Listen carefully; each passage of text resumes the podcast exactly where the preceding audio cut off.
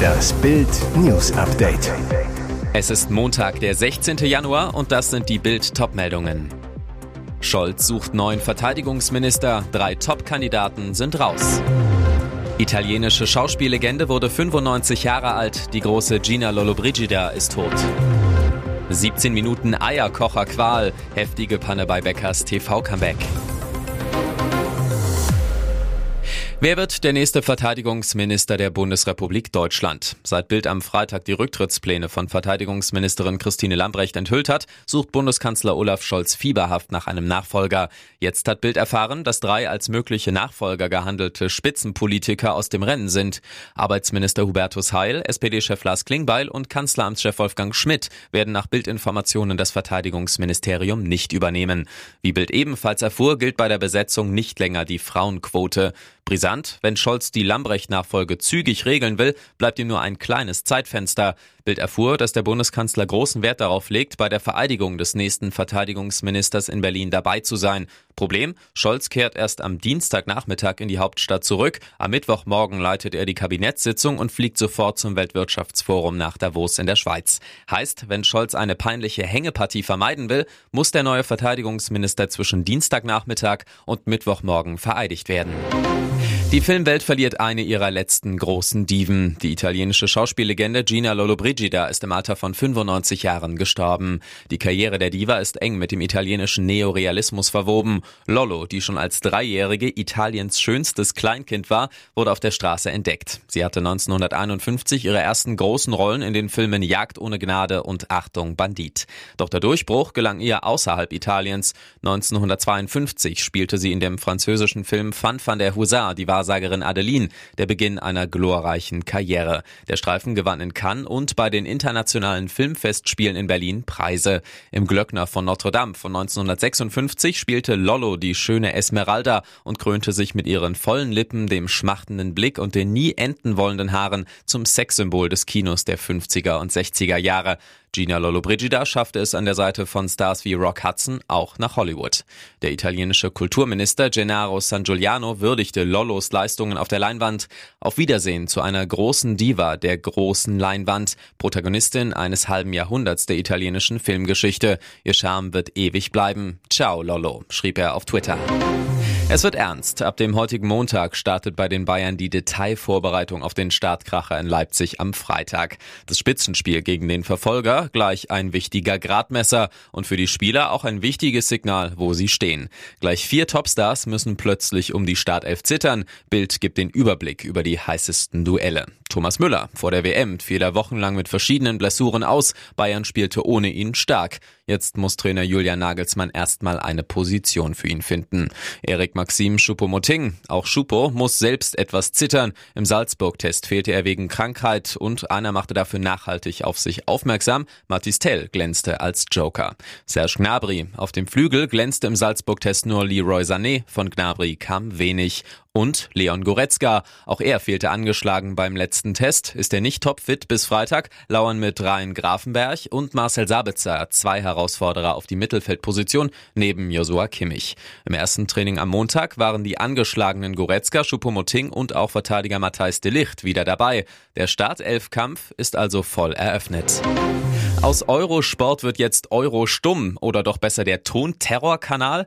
Ausgerechnet zur Expertenrückkehr von Boris Becker foltert der Tennissender am Montagmorgen seine Australian Open Zuschauer mit Lärm statt schlauen Kommentatorenanalysen. Sie kennen noch das Brummen, wenn ihre Sonntagseier im 80er Jahre Kocher fertig waren. Exakt so dröhnt es beim Frühstücksmatch zwischen Nadal und Draper über 17 Minuten lang aus den TV-Boxen. Alle Eurosporttechniker mit Boris auf Hofgang, mal in die Werbung gehen, um den Defekt zu beheben und die Ohren zu entlasten. Nix da. Eurosport bleibt drauf und drückt damit die Einschaltquote für die folgende erste Matchball-Bäcker-Sendung seit seiner Entlassung aus dem Britenknast wohl in Richtung Nirvana. Die Eierkocherpanne zum Bäcker-Comeback. Nur gut, dass die Leitung wieder steht, als Moderator Matthias Stach um 8.41 Uhr Boris zurück im Münchner Studio begrüßt. Stach sagt, wenn ich jetzt platt wäre, würde ich sagen, wir haben hier einen Comebacker. Boris, willkommen zurück. Was alle wissen wollen, wie geht's dir? Boris erste Worte. Mir geht's gut. Ich bin wieder in Friede und Freiheit. Habe mich nur ein bisschen versteckt, habe dich sogar vermisst. Meinen Doppelpartner hier auf Eurosport. Mich freut es, dass ich jetzt wieder meiner großen Leidenschaft Tennis nachgehen kann. Und jetzt weitere wichtige Meldungen des Tages vom Bild Newsdesk. Nach drei Jahrzehnten auf der Flucht ist Italiens meistgesuchter Mafia-Boss Matteo Messina Denaro verhaftet worden. Polizisten hätten den 60-Jährigen am Montag in einer Privatklinik der sizilianischen Hauptstadt Palermo festgenommen, sagte Polizeigeneral Pasquale Angelo Santo einer italienischen Nachrichtenagentur. Der 1993 untergetauchte Mafioso gilt als Nachfolger der 2016 und 2017 in Haft verstorbenen historischen Paten Bernardo Provenzano und Totorina. Er wurde in Abwesenheit wegen Mordes zu lebenslanger Haft verurteilt. Italiens stellvertretender Regierungschef Matteo Salvini bestätigte die Verhaftung. Der Superboss Denaro sei festgenommen, schrieb Salvini im Messenger-Dienst WhatsApp. Er sei tief bewegt und danke den Frauen und Männern des Staates, die nie aufgegeben haben und die Regel bestätigen, dass früher oder später auch die größten Verbrecher auf der Flucht geschnappt werden. Sie galten zwölf Jahre lang als das Traumpaar im spanischen Fußball. Popstar Shakira und Barca-Star Gerard Piquet. Doch dann platzte die Liebesblase abrupt. Der Starverteidiger konnte seine Finger nicht von anderen lassen. Shakira zog den Schlussstrich im Juni 2022.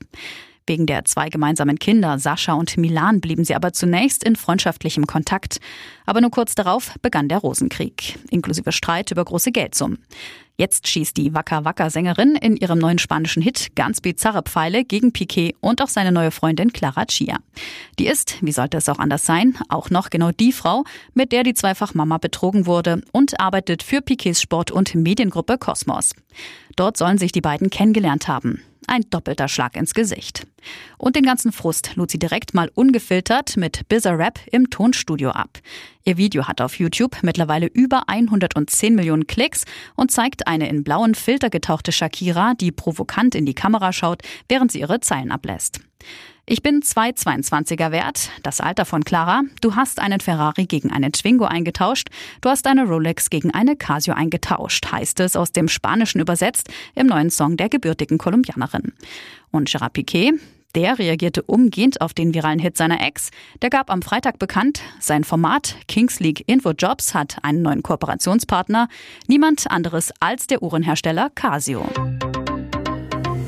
Ihr hört das Bild News Update mit weiteren Meldungen des Tages.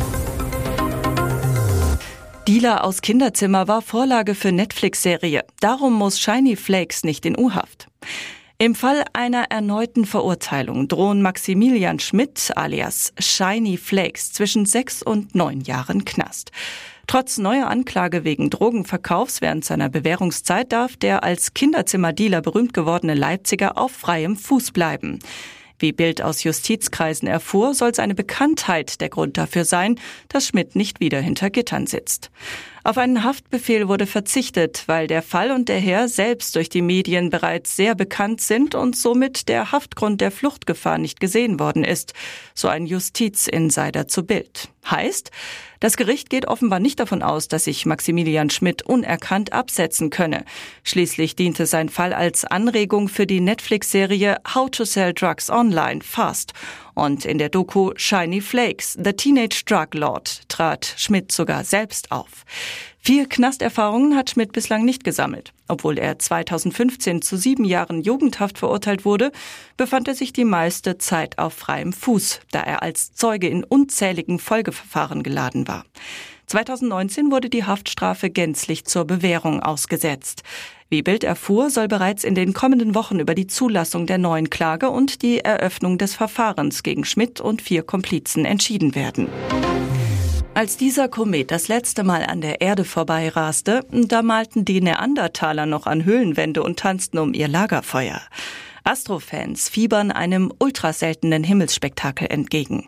Anfang Februar wird der Komet C 2022 E3 ZTF so nah wie sehr, sehr lange nicht an der Erde vorbeisausen.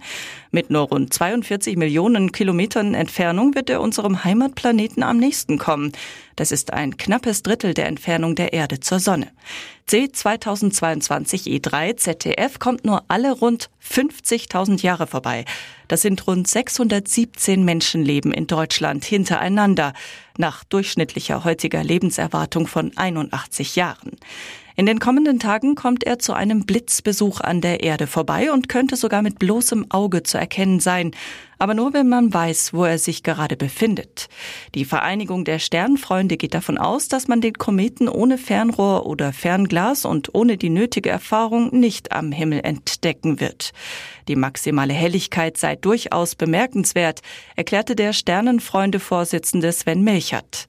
Melcherts Prognose für Kometenwatcher er ist zunächst ein Objekt des Morgenhimmels, wird dann nahe des Polarsterns die gesamte Nacht über hoch am Himmel stehen und verabschiedet sich Anfang März am Abendhimmel.